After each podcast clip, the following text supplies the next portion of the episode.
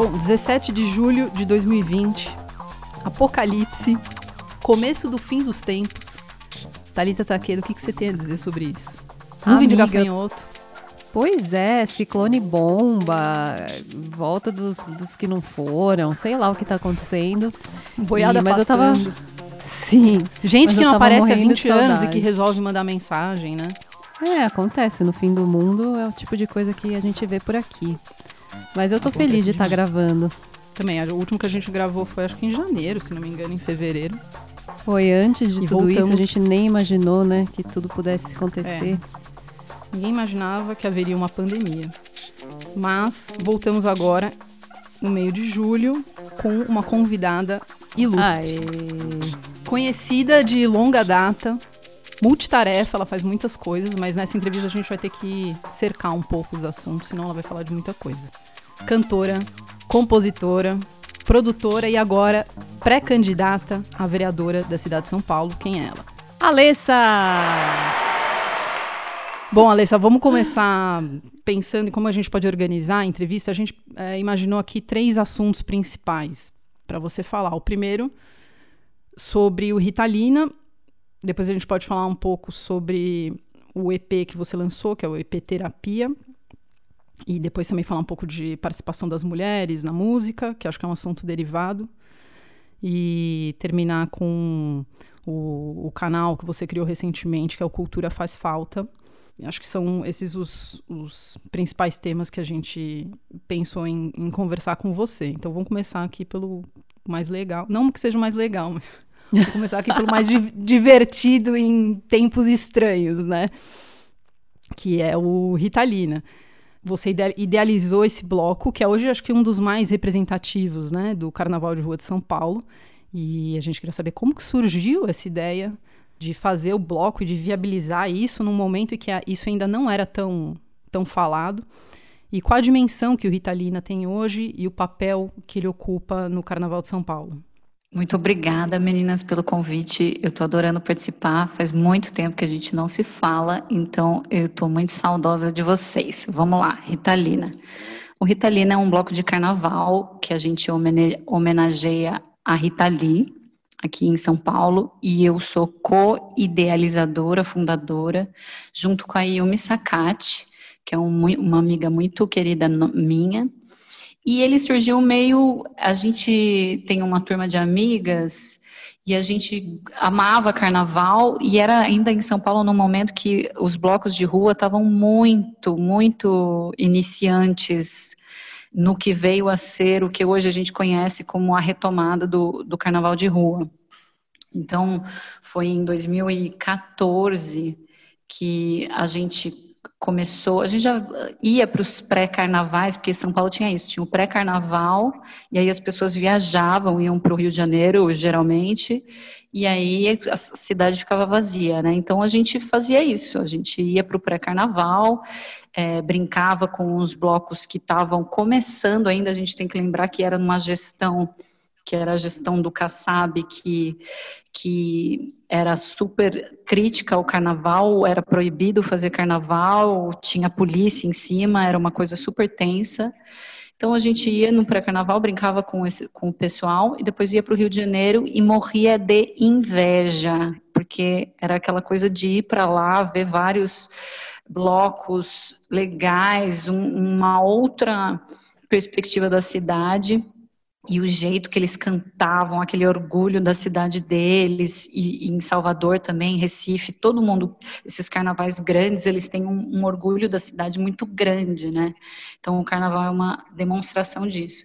E a gente ficava com inveja, era inveja mesmo. E aí, quando uma vez que a gente foi para o Rio, é, eu, a gente olhou e falou, cara, vamos fazer alguma coisa em São Paulo. E aí, quando a gente voltou, a gente sabia que a gente queria fazer uma coisa que fosse feminina, porque era um grupo de mulheres muito unidas, e a gente via que tinham poucos blocos com as mulheres na frente, a gente queria fazer uma coisa que fosse engraçada e bem-humorada, e a gente queria fazer alguma coisa que tivesse muita relação com São Paulo, que fosse uma coisa do que seria o carnaval feito aqui.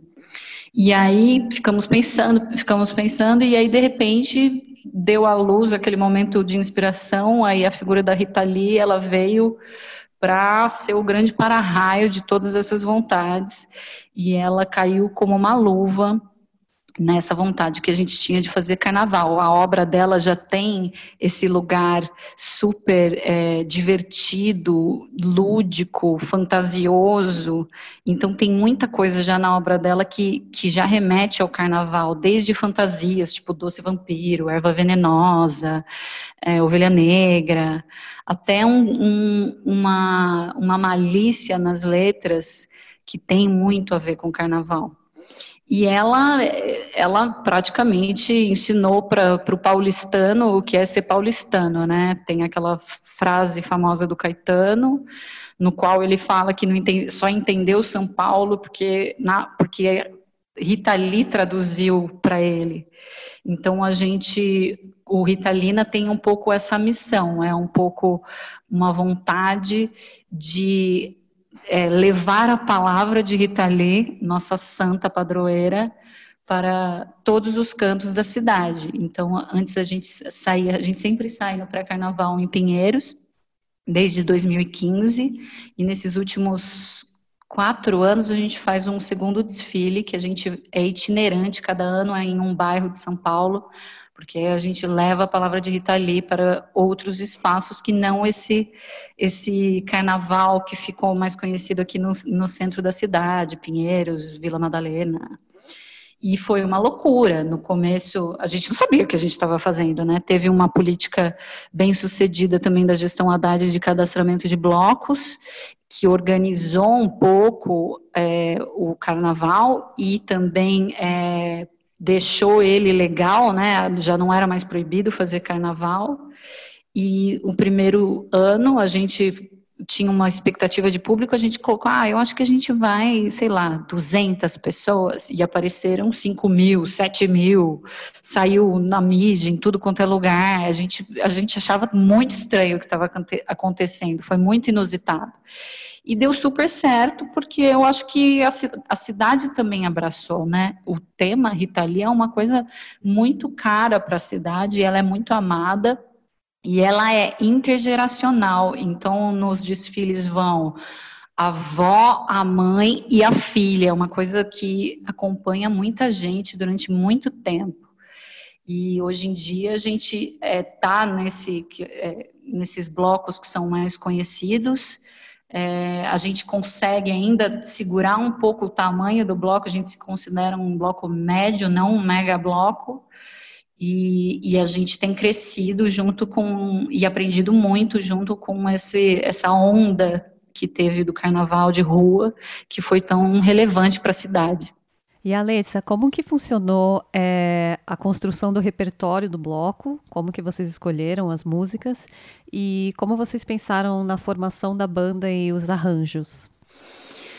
A gente sabia que fazer um bloco de homenagem né, de um, cantor ou uma cantora consagrada é, tem, é, por um lado, te dá publicidade, mas por um outro, um, por um outro lado cria uma expectativa absurda, né?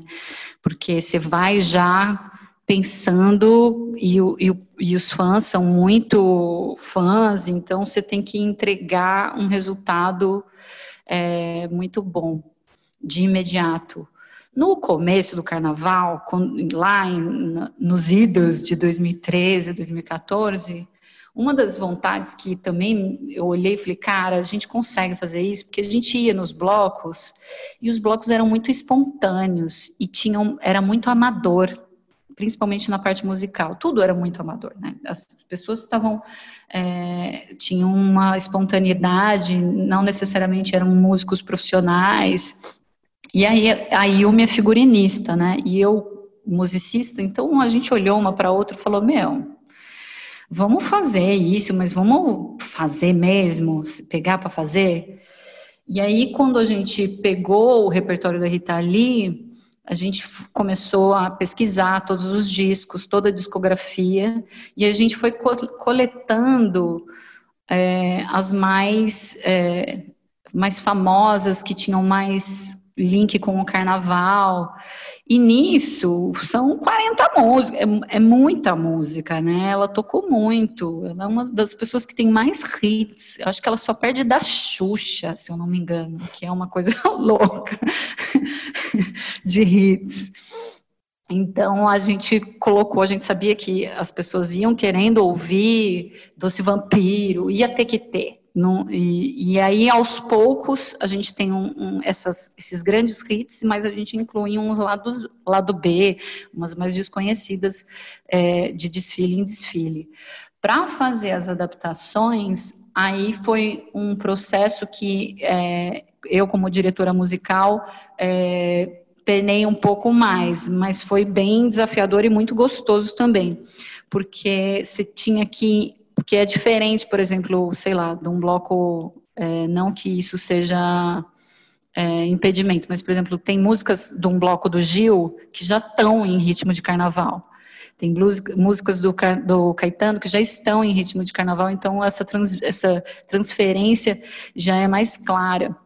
Na Rita Lee, ela, algumas lança perfume, tá, algumas estão, mas a maioria não. E ela mudou muito ela é muito camaleoa durante a, a, fase dela. Ela não tem só a fase de rock, porque falam, ah, Rita Lee roqueira. Rita Lee não é só, ela tem uma fase roqueira, mas ela tem uma fase que ela flertou com pop anos 80. Ela, ela fez muita coisa e de uma maneira muito diversa. Então, é, e eu sou é, pianista e cantora, mas eu não a, cultura do carnaval, então todos esses ritmos de percussão, toda essa, essa parte é, rítmica que o carnaval cria, não era um, um, ponto forte meu.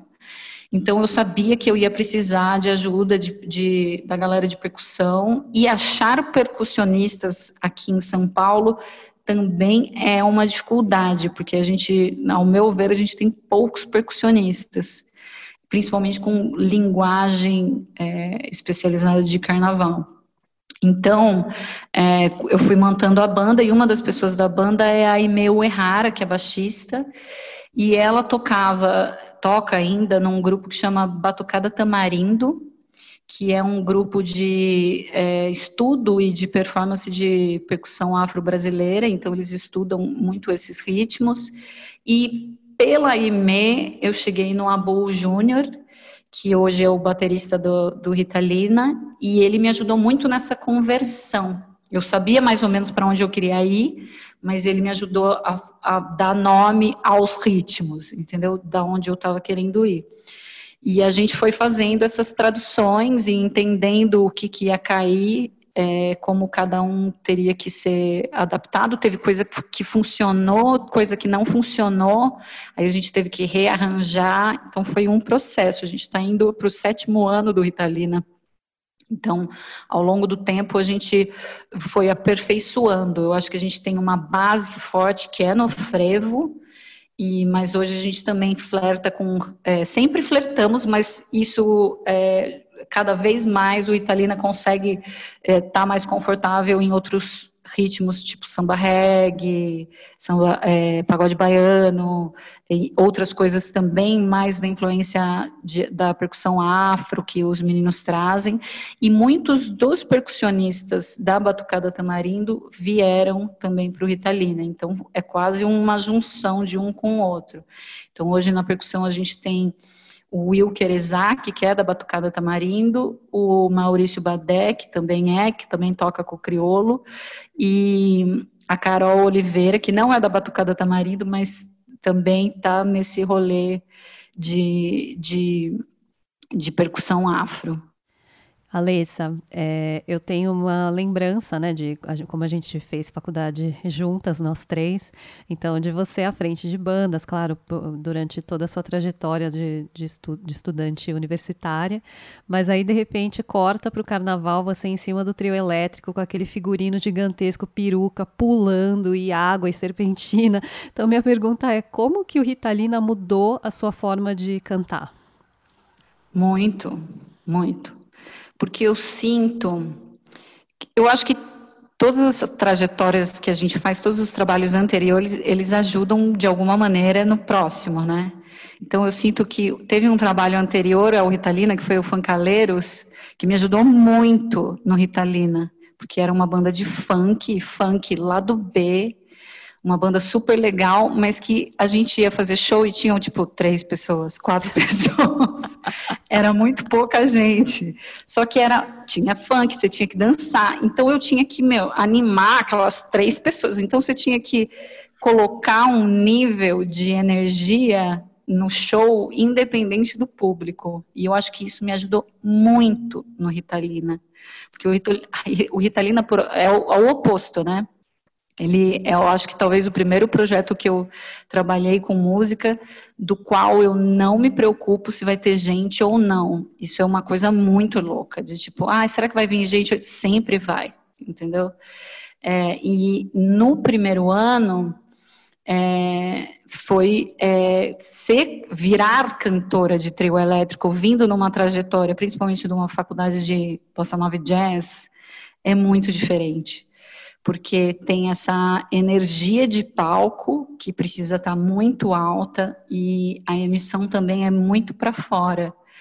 É, nos primeiros anos, é, eu, eu, eu, fui aperfeiçoando, mas teve um momento que minha voz deu um pouco de pau. Eu fui fazer fono, fiquei com calo, porque o problema também é que o carnaval é uma.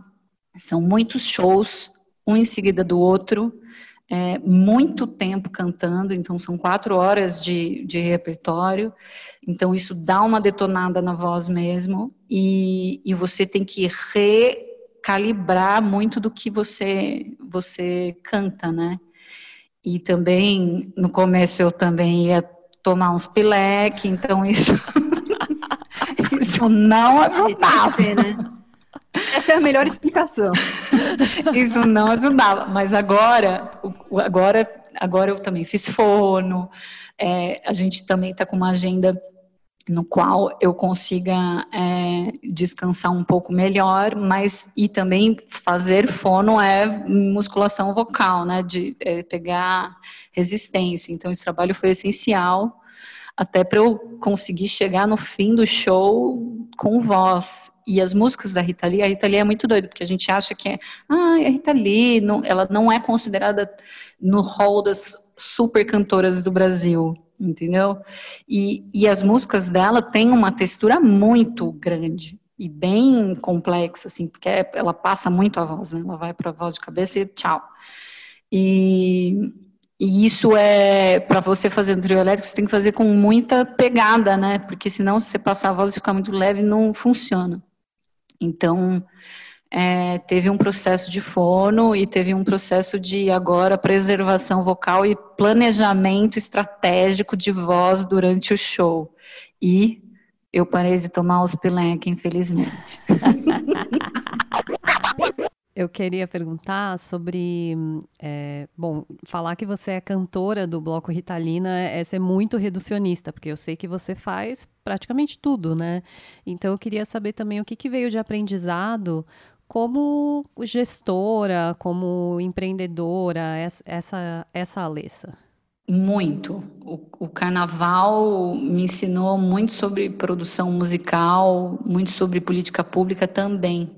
Porque o carnaval, fazer um bloco de carnaval, ele, e, e, além da parte musical, ele é um circo, né? Você tem que montar um circo itinerante, que sazonal. Então, é desde é, agenda de, de banda, que todo mundo um pouco tem que lidar, e no carnaval isso fica mais complicado, porque percussionista é disputado a tapa, então tem que ter muita antecedência e, e, cuidado com essas agendas, porque os músicos também tocam em outras, em outras outros trabalhos e o Ritalina também é, tem essa característica de todos os músicos serem músicos profissionais, né? Então é a galera que trabalha com isso, então é, é um trampo também. E desde isso, que é uma, uma das partes, toda essa coisa de ensaio, show, agenda, cachês, pagas, até você gerenciar um negócio que tem desenvolvimento com patrocínio de marcas, que tem que fazer reunião em subprefeitura, que você tem que apresentar um projeto de segurança para a subprefeitura, você tem que ter conversas com a polícia militar. Então, é, é um tipo de gerenciamento e de gestão é, bem mais complexa e que envolve vários atores, que é desde a sua banda, que era o que eu tinha mais experiência, até a gestão do público, ou seja, como é que a gente vai acomodar um público que, do qual a gente também não sabe quantas pessoas vão, é, até gerenciar todo mundo é, que está na estrutura, então é gerador para o trio elétrico, é a equipe do trio elétrico, é a equipe de bombeiro, equipe de segurança, é comida para todas essas pessoas, é as pessoas da corda. É, então, tem todo um cronograma que é pensado antes e gerenciado. Também tem essa relação com marcas, que é desde contratos, entregas, o que, que tem que ter, que ativação que eu tenho que fazer no microfone, com quem eu tenho que falar, como a gente vai pensar essa ação publicitária. Tem tudo isso e também a parte do poder público. Então, quem é que vai do poder público da Secretaria Municipal acompanhar a gente? Como que são as conversas com eles? Se der problema no meio do desfile, para onde a gente corre? O que que a gente faz? Então, é uma gestão absurda. Óbvio que no começo, acho que a gente foi, a gente teve, graças a Deus, a oportunidade de crescer com o Carnaval de Rua de São Paulo. Eu acho que quem começa um bloco hoje tem desafios muito maiores. Você já tem que estar num nível de produção muito grande, porque o Carnaval já está grande. Então a gente foi aprendendo também com o Carnaval. À medida que isso foi aumentando, a gente foi se profissionalizando de uma certa maneira. Mas essas questões administrativas e de logística, de contato com prefeitura ou até de marketing, isso hoje você já tem pessoas que, que trabalham para você ou é você mesma que toma conta de tudo? Sou eu e a Yumi, bem é. Na verdade, assim, a gente, a gente faz uma pré-produção que é um, quase o grosso do negócio, e a Juliana Ito, que é a nossa amiga também, ajuda na decoração, que tem toda essa parte também, que é mais da, da, do leque da Yumi. Decoração, figurino, carro, é, venda de camiseta, todas essas, essas outras partes. A gente centraliza um pouco essas funções, monta como se fosse um, um croqui do desfile inteiro e de todos os leques de, de gestão e aí, mais perto do desfile, é, sei lá, um mês e meio antes, a gente descentraliza em pessoas chaves da nossa equipe, que são geralmente nossas amigas maravilhosas, que ficam para coordenar a corda, muito do desfile, porque eu e a Yumi estamos no, no trio elétrico, então se der algum problema, a gente não tem como resolver. Então a gente precisa de uma pessoa no chão é, resolvendo essas questões para a gente. Então a gente descentraliza, mas a gente até um certo momento tem muito na nossa mão. Eu sei que a gente tem ouvintes de outros lugares, é, outros lugares no Brasil e até outros países, então eu não sei se a galera tem a noção da dimensão que o Carnaval de São Paulo tomou. Então, só para vocês terem uma ideia, em 2016, o Carnaval de São Paulo movimentou 320 milhões de reais. Em 2019, foram 2,2 bilhões de reais. E eu queria saber se tem jeito de, do dinheiro do Carnaval chegar nos artistas. Isso é uma pauta muito comentada. É, esses dados que a gente tem do Carnaval de Rua, eles ainda são bem é, existe uma grande discussão sobre o quanto esses dados são próximos da realidade ou não, porque a gente sabe que a economia cultural ela é muito difícil de mensurar e ela desencadeia em várias outras. Então, ela impacta desde o do camelô até gente que, que vende tecido para fantasia. Então, isso é muito difícil mensurar é, em todas as áreas. Então, a gente acredita que esse número seja até maior. É, existe um modelo de carnaval que, que tem sido proposto nas gestões, que é esse modelo do edital da cidade. Então, é, uma marca é, concorre no edital e meio que arca com os custos do carnaval para a cidade toda. É, e essa arrecadação que dá para a cidade, para a prefeitura, ela também é feita de várias, várias maneiras. Tem coisas que vai para a prefeitura, tem vários outros trâmites.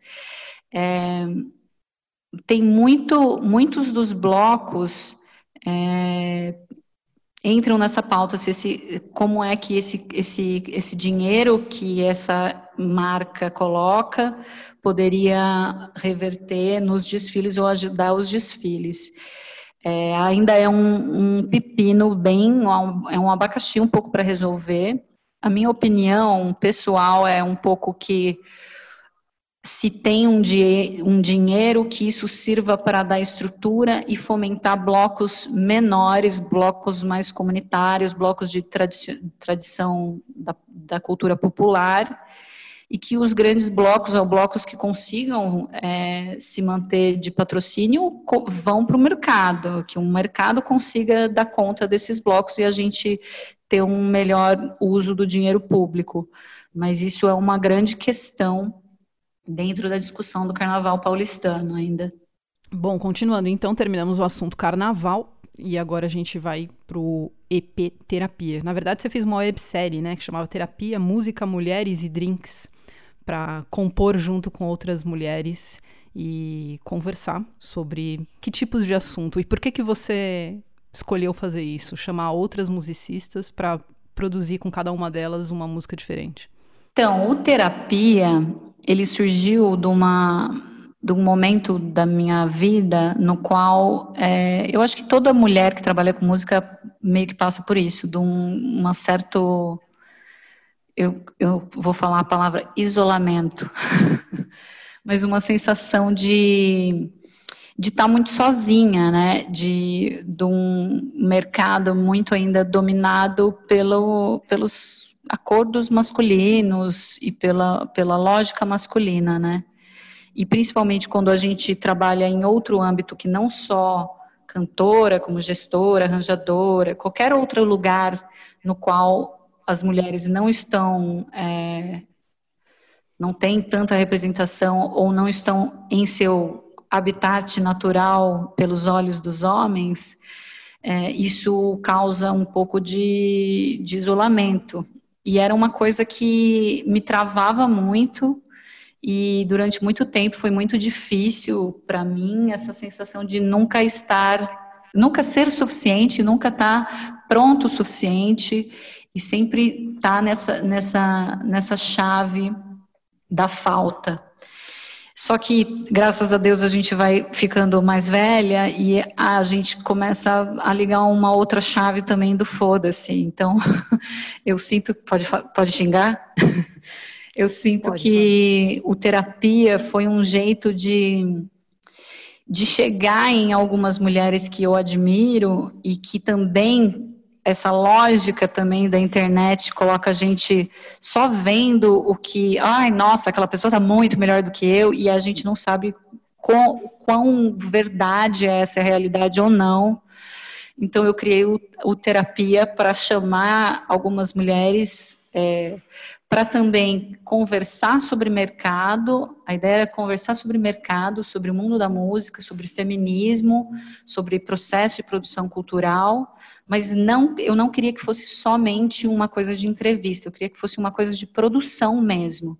E a ideia inicial era a gente ter 10% da autoestima de um homem hétero branco. Era 10%. Ah, mas aí com 10, 10, com menos de 10 você já ganha vida, tá feita. Exato. Porque a gente também, a gente produz, a gente faz coisas incríveis, mas a gente fica, putz, será que eu lanço? Será que, ai, não. Então a gente fica muito nessa, ai, ah, pirando internamente e as coisas demoram para sair, ou a gente tem muito dedos e muito medo de mostrar o nosso trabalho também para um, essas travas que estão aí. Então a ideia era isso, era, ó, a gente vai fingir que a gente é homens brancos e héteros e a gente vai produzir numa tarde e com esse sorriso no rosto, a gente vai montar uma, uma, uma canção do começo até o fim e a gente vai lançar. E seja o que Deus quiser. E a gente vai fazer isso ainda bebendo. que era essa, esse, esse momento do drink, que tem cada convidada ia e fazia um drink, a gente ficava bebendo, conversando e, e produzindo, que é basicamente o template masculino de toda, sei lá, de toda a vida, né? Principalmente no mundo da música. Então a gente se lançava nesse desafio e foi muito legal, foi uma experiência muito gostosa, muito divertida, de, meu, de chamar a mulherada para conversar, trocar ideia e entender também por quê e ver os processos e ver que aquela pessoa que você acha que está super melhor que você e aí você fica naquela coisa de Instagram, ah, minha vida é uma merda, que é tudo, na verdade é tudo balela, tá todo mundo no Faça. mesmo barco. É, passando pelas mesmas coisas e a gente precisa falar sobre isso e isso vai trazer muito menos ansiedade para a gente.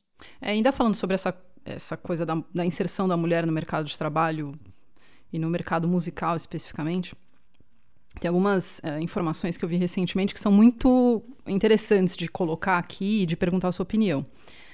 No ano passado, a UBC fez um relatório sobre a participação da mulher na música, usando como uh, base de referência os próprios os dados da própria UBC, né? E é, alguns deles são os seguintes: é, dentre todos os associados da UBC, apenas 15% são mulheres. Dos 100 artistas que mais arrecadaram em 2019, apenas 10 são mulheres. Sobre a participação de homens e mulheres dentro do total distribuído, 9% é referente à participação de mulheres, 8% são de autoras, 17% de intérpretes, 7% musicistas e 7% de produtoras fonográficas. E por muito tempo, é, essa foi, assim como uh, muitas outras, uma função que não era permitida à mulher. E então, por que você acha que ainda existe uma dificuldade muito grande da inserção das mulheres no meio musical e da visibilidade de mulheres no meio musical? Uma falta de credibilidade que é dada à mulher é sempre você sempre tem muito mais dúvida, você sempre tem um olhar de dúvida, de questionamento, de colocarem à prova aquilo que você faz, você sempre tem que se mostrar e se provar muito mais do que qualquer outro homem que queira exercer as mesmas funções ou a, as mesmas coisas a que você se propõe a fazer, né? Então, por que, que você acha que ainda hoje, em 2020, existe essa batalha das mulheres? Eu acho que seu, essa sua websérie, o seu EP, representam muito isso, né? É, por que, que a gente tem que se colocar dessa forma para tentar ainda cavar muito, muito lugar no mercado e de entrar em igualdade com, com os músicos, né? Eu acho que é um reflexo do que acontece na sociedade como um todo, mas eu acho que dentro da cultura, e em especial a música, tem um pouco desse lugar do, do quais são as tarefas das mulheres e quais são as tarefas dos homens. Então, se a mulher é uma cantora, algumas dão certo, outras não. Mas o outro lugar que a, a mulher é colocada dentro da carreira cultural é o de cuidado com o músico. Então, tem muitas empresárias de músicos, tanto que as produtoras culturais são, em, em, muitas delas, é um, a produtora cultural é visto num lugar mais de igualdade de gênero, porque é isso, é uma mulher cuidando da, da carreira de outra pessoa. É, isso acontece muito. Eu acho que tem muito a ver com o acesso das mulheres às ferramentas de produção também. A gente tem que entender que, por mais que teve uma democratização dos, dos acessos a essas ferramentas, estruturalmente as mulheres ganham menos. Então, é mais difícil para as mulheres montarem seus estúdios, é mais difícil para elas é, adquirirem esses equipamentos por uma questão financeira também.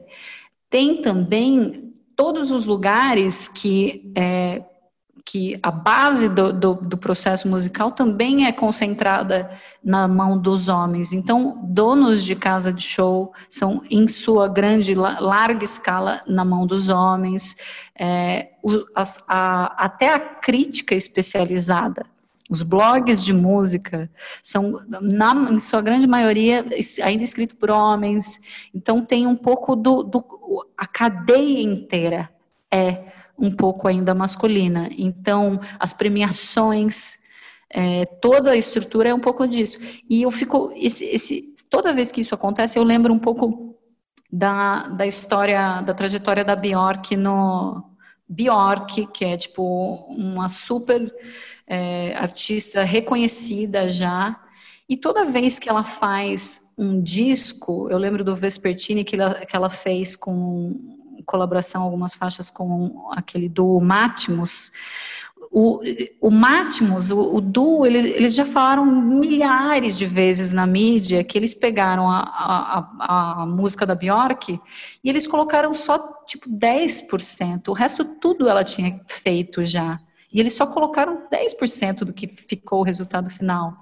E até hoje, até hoje, quando as pessoas falam desse disco, elas acreditam a sonoridade do disco para o Matmos e não para a Bjork entendeu? Então, se acontece com a Bjork, que é essa superpotência artística já reconhecida, imagina com a gente, entendeu? Então, é uma coisa que toda hora, e, e você vai ver, você nunca vai achar um disco tão bem falado da produção, da gravação.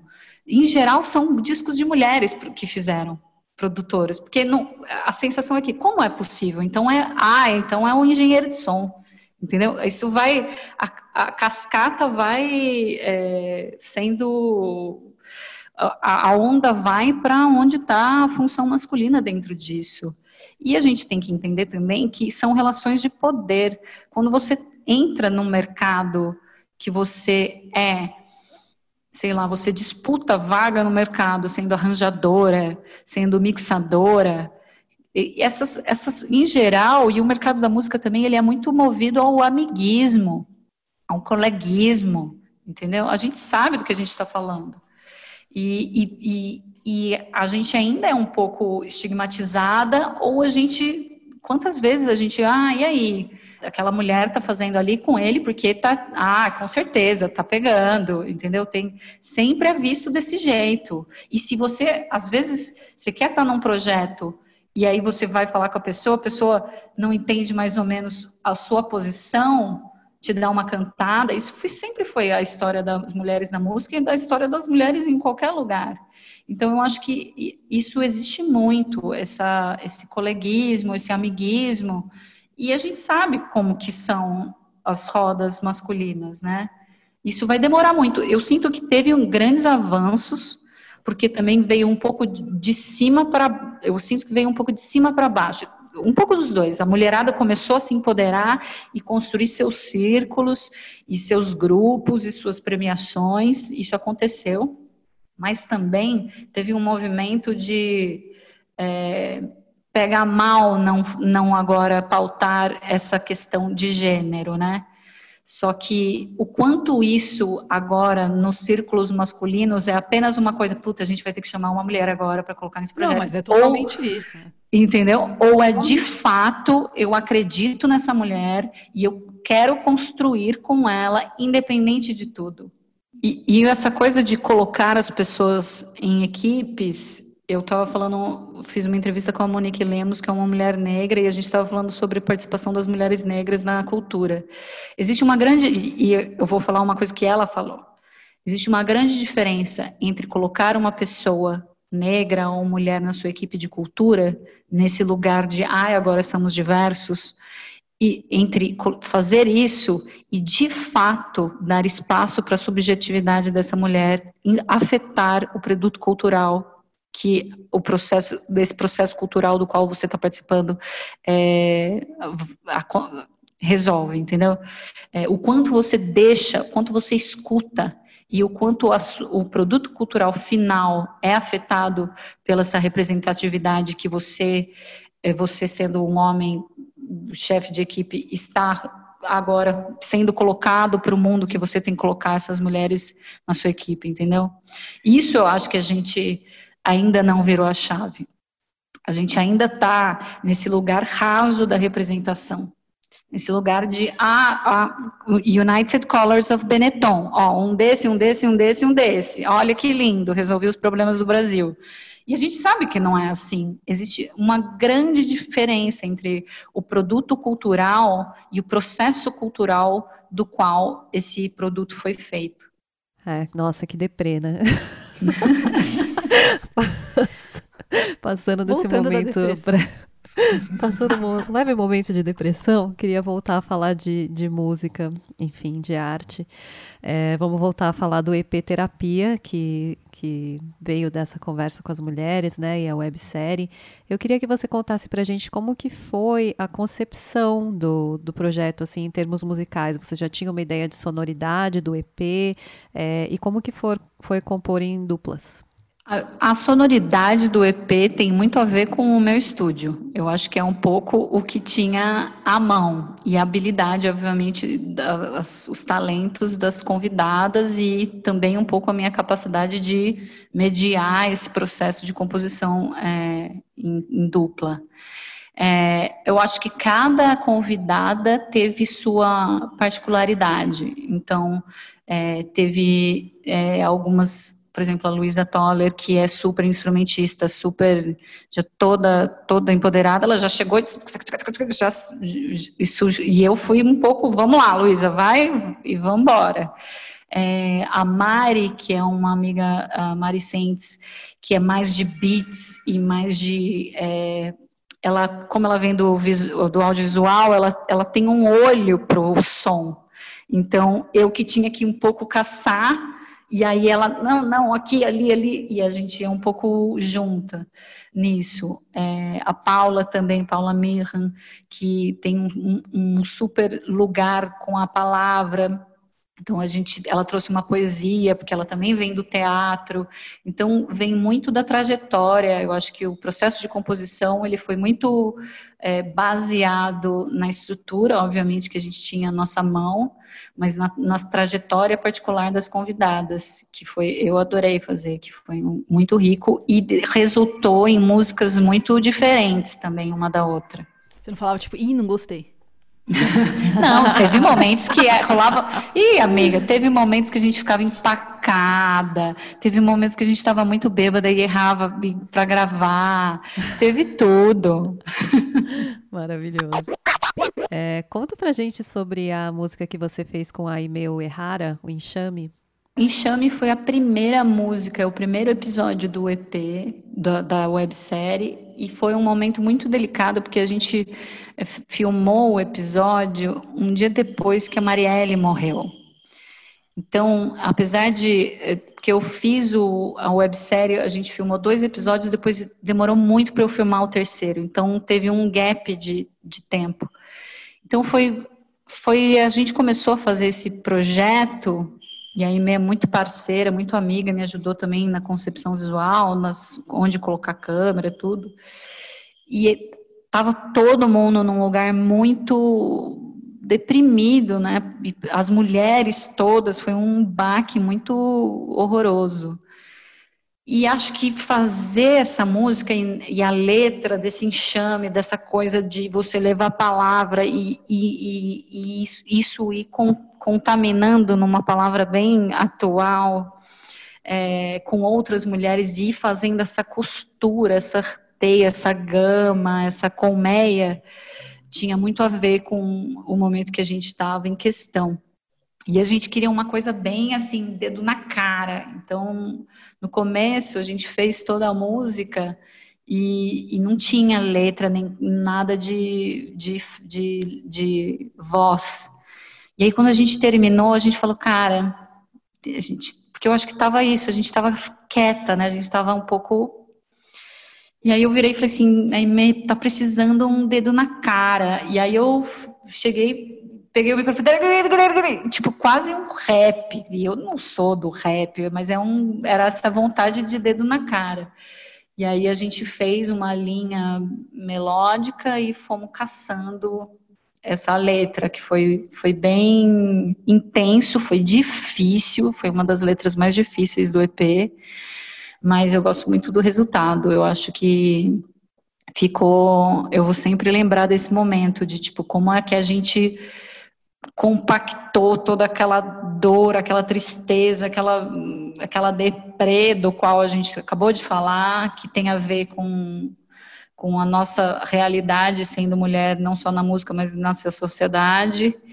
E, e a gente avançou, e a gente conseguiu, e a gente fez a música, e, ou seja, a gente é, sobreviveu e, e tocamos a bola para frente, colocamos a energia para frente apesar de tudo isso. Então foi muito marcante para mim e é uma das que eu mais gosto do EP.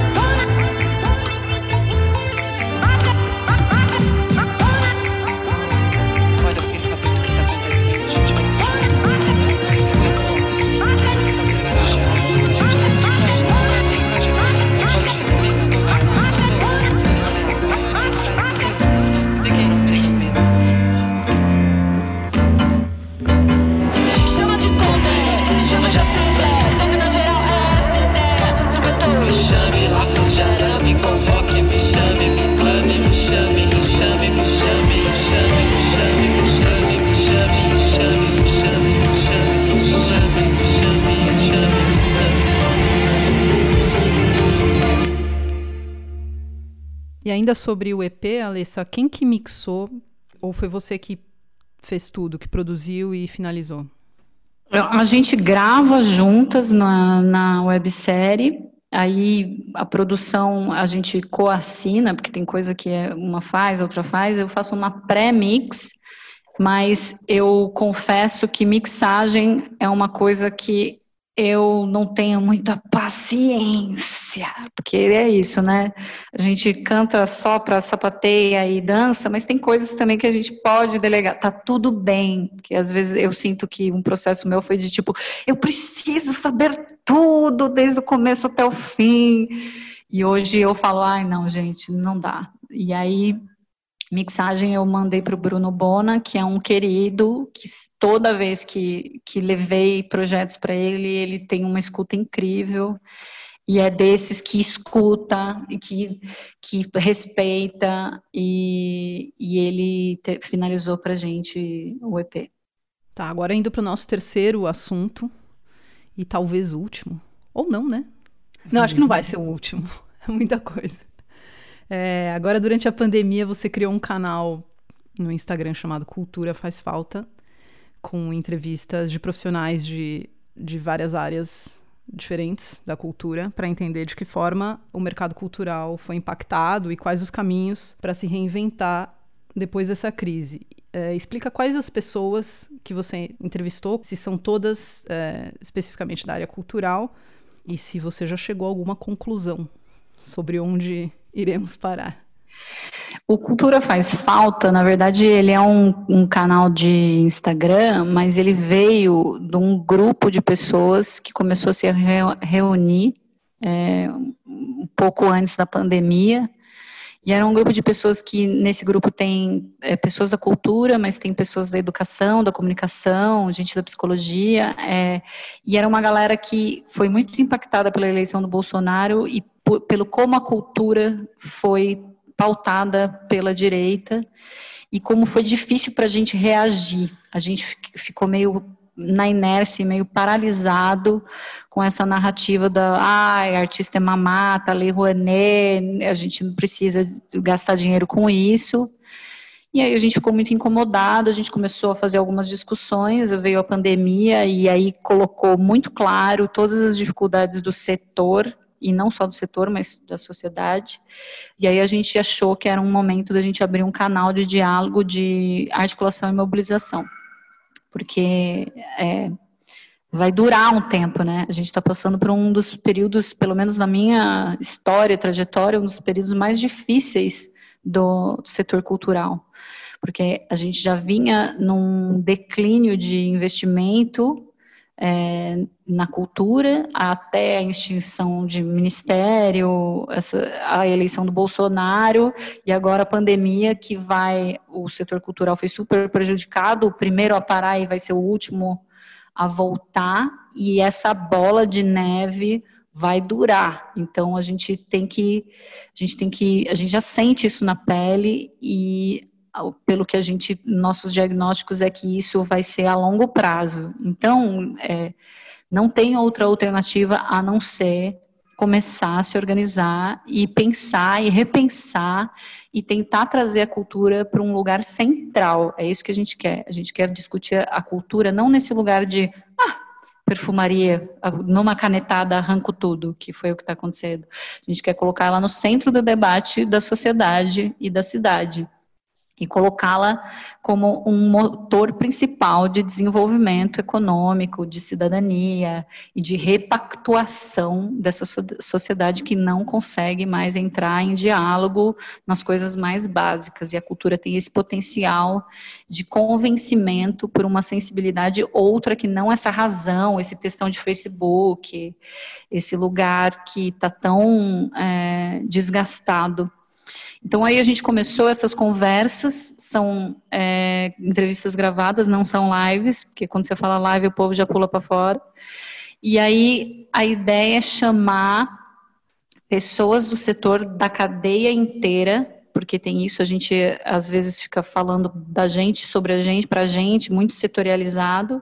Então, é desde iluminadores, pensar a cultura como um setor expandido, como uma cadeia inteira, mas não somente. Então, a ideia é também convidar outras áreas do conhecimento para o debate de cultura. Então, a gente teve gente que é da saúde, para a gente pensar cultura e saúde, saúde mental, e também entender a pandemia e como a gente está passando por isso, como a gente cria memória do que está acontecendo e como a gente é, fala sobre, começa a ter essa DR comum, visto que a gente está num cenário meio de terra arrasada.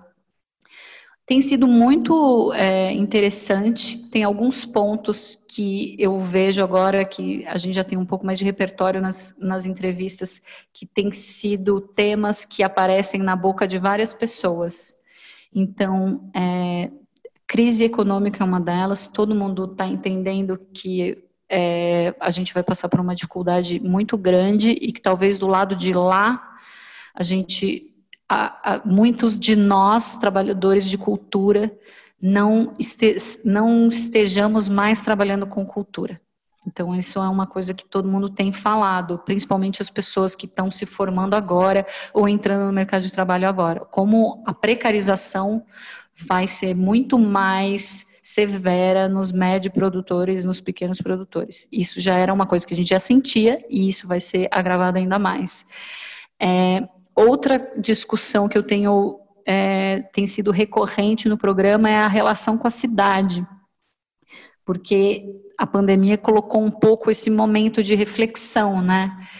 Óbvio que todo mundo, não é todo mundo que conseguiu entrar em isolamento, porque isso tem um recorte social e de classe, mas quem conseguiu é, começou a fazer as perguntas do que, que fica o que, que é essencial para eu viver, o que, que é, qual que é essa DR, né? Que vida que eu consigo é, imaginar. Eu acho que a pandemia está em algumas pessoas está produzindo esse exercício da imaginação das suas próprias vidas e consequentemente da cidade com que elas vivem. Então, muitas pessoas estão falando, cara, eu não quero mais ficar em São Paulo, estão indo para o interior. Está tendo uma movimentação é, e, e a pandemia tem feito, promovido essas discussões. Então, como a cultura impacta a cidade e como ela consegue criar, porque a cultura é um pouco isso, né? É a ferramenta da imaginação. Então, é, cabe à cultura também entrar nessa chave de criar um novo modelo de cidade ou disputar um novo modelo de cidade. A gente sabe que São Paulo tem uma lógica super da grade do, dos lugares privados e a gente conseguiu, acho que a nossa geração meio que teve que disputar isso no dente, ir para a rua, o carnaval sendo um dos maiores exemplos disso, mas também a virada cultural antes. A gente teve, essa foi, o, a gente descobriu isso, né, nos nossos 20 anos, 20 e poucos. Então, como é que a gente mantém esse projeto de cidade que a gente lutou tanto para conquistar? E a cultura tem, ela está no centro disso, porque foi via cultura que a gente conseguiu mudar um pouco essa chave do paulistano de disputa da rua. E foram esses assuntos e discussões que te levaram à carreira política? Eu acho que essa, essa movimentação na política, ela sempre aconteceu dentro do meu ser. Só que não aconteceu na política institucional. E eu sinto isso um pouco hum, muito próximo em várias pessoas. As pessoas tem um, um, certo receio de entrar na política institucional, no, na estrutura de partidos. Isso é muito difícil. E eu estou fazendo isso agora, esse movimento, e é difícil mesmo. É um, uma coisa para você não entrar mesmo, entendeu? É um lugar protegido e muito viciado, falado, as pessoas falam para elas mesmas, é, o diálogo é muito difícil. Só que eu acho que foi isso, né? A gente está num momento tão. Ou a gente e, e, tinha uma coisa, tinham discussões que eu que eu estava fazendo com os amigos meus e que, que eu queria ver e eu não via as pessoas falando, na cultura, na política, eu não via. Então foi uma coisa de, cara, ninguém vai fazer isso, você jura que ninguém vai falar sobre isso? Então quando ninguém é a opção, qualquer um é a resposta, entendeu? Então tô eu aqui fazendo, entendeu? Então eu tem sido muito desafiador, mas muito interessante e um processo que está me intrigando e me apaixonando de novo pela cultura, está me ajudando a superar toda essa fase pandêmica, depressiva que a gente está, bolsonarista noiada. O lance é que a eleição municipal, principalmente na Câmara Legislativa, é uma das eleições que tem menos mudança de vereador, né? Você tem vereadores que estão aí há, meu, sei lá quantos mandatos. Então, é uma eleição das mais difíceis de concorrer, ainda mais uma pandemia. Porque imagina, está todo mundo ocupado e desgastado, imagina colocar uma campanha política em cima de tudo isso. Então, está tá sendo um Everest estava muito incomodado, começou a me incomodar muito não ver certas discussões e certas narrativas, porque ficou isso, eu sinto que a gente ficou exprimido num lugar. Então, pela direita, a, a direita falando que artistas e a cultura é uma perda de tempo e dinheiro público, que no fundo a gente é vagabundo, e para a esquerda tradicional ficou um pouco a posição de ter que defender algumas políticas culturais que eu acredito que já não nos servem mais, tipo a política de editais, que coloca a gente em competição, que, que, é, que tem muito, é muito bom e foi muito bom, mas precisa, não pode ser só isso. E virou só isso. Então, eu sinto que o, a, a, discussão em torno do edital é quase como se você quisesse curar todas as doenças do corpo com aspirina, entendeu? Então, precisa inventar outros mecanismos e pensar na cultura de uma maneira mais ampla, e não só nessa lógica de competição que o edital propõe.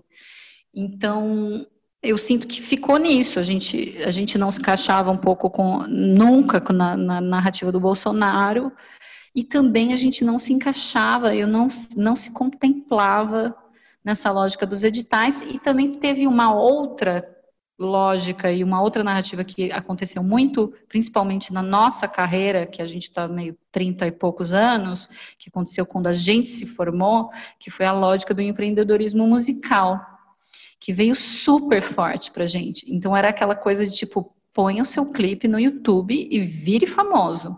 E fique assim, tom, na internet estão as possibilidades do que eles naquela época chamavam numa classe média artística cultural. E a gente viu pós depois de 10 anos disso que não é assim. que a internet deu ruim e ela provocou uma precarização absurda de, dos trabalhos culturais. Então, é, a gente ficou super exprimido. Então, tem um pouco disso, de querer ver outra história sendo contada para a cultura. E, e, e, eu sinto um pouco que não adianta, qualquer outra tentativa vai ser um pouco muleta. Então, tem que fazer, esse, a gente tem que fazer esse processo. A, gente, a nossa geração vai ter que ascender ao desafio histórico desse momento. Eu sinto que a gente precisa se implicar um pouco mais, porque a gente gosta tanto de, ai, a minha obra é política, a minha obra fala sobre tais e tais assuntos da sociedade, mas a nossa pessoa física, às vezes não coloca, é, não faz esse, esse deslocamento da política institucional ou até num lugar um pouco mais ativo. E aí eu, eu que gosto de inventar para a cabeça, inventei essa. Alê, você conta pra gente o que, que você tem ouvido, o que, que você tem para indicar de música pra gente. Vixe, Maria, olha, eu tenho escutado muito é, Anelisa Assunção. Eu gosto muito da Annelise. O disco dela, Taurina, e eu como Taurina, eu me identifico muito. Ela fala de comida, gosto muito. gosto muito também da Xênia França. É, tenho visto também parceiras colocando coisas incríveis. Paula Mirhan lançou o disco dela do Petróleo. A Luna França também vai lançar. Já está colocando algumas coisinhas. É, em geral, eu escuto muito mais a mulherada. Sorry, boys, mas eu escuto a mulherada. Mas também a pandemia me fez um pouco voltar aos clássicos. E clássicos que fazia tempo que eu não ouvia. Coisa da faculdade, assim, sabe? É, então, Chico Buarque, Tom, uma coisa que a gente escutou tanto na facu, e aí depois da facu a gente nunca mais vou escutar, vou escutar as coisas novas, e aí agora eu tenho meio que é, trabalhado nessas duas chaves, né? É isso um pouco. Legal. E para quem quer ouvir seu trabalho, como é que faz? Como que te acha na internet? Eu estou arroba Alessa Music em todas as redes sociais, Twitter, Instagram, Facebook. E eu acho que no Spotify é só colocar Alessa também. Bom, beleza. Terminamos então nossa primeira entrevista online. Foi meio esquisito. Thalita Taquedo, o que você achou dessa entrevista online? Olha, eu, eu acho meio que pessoal.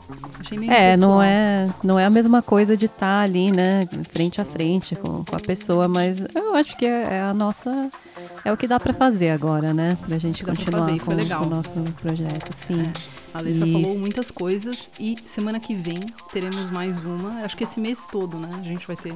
Sim, estamos com tudo. E se você gosta de ouvir o podcast Sonora, por favor, segue a gente no Spotify, é, avalie a gente lá no, nos Apple Podcasts, dá cinco estrelas pra gente, indica o podcast para um amigo, né? Para uma amiga.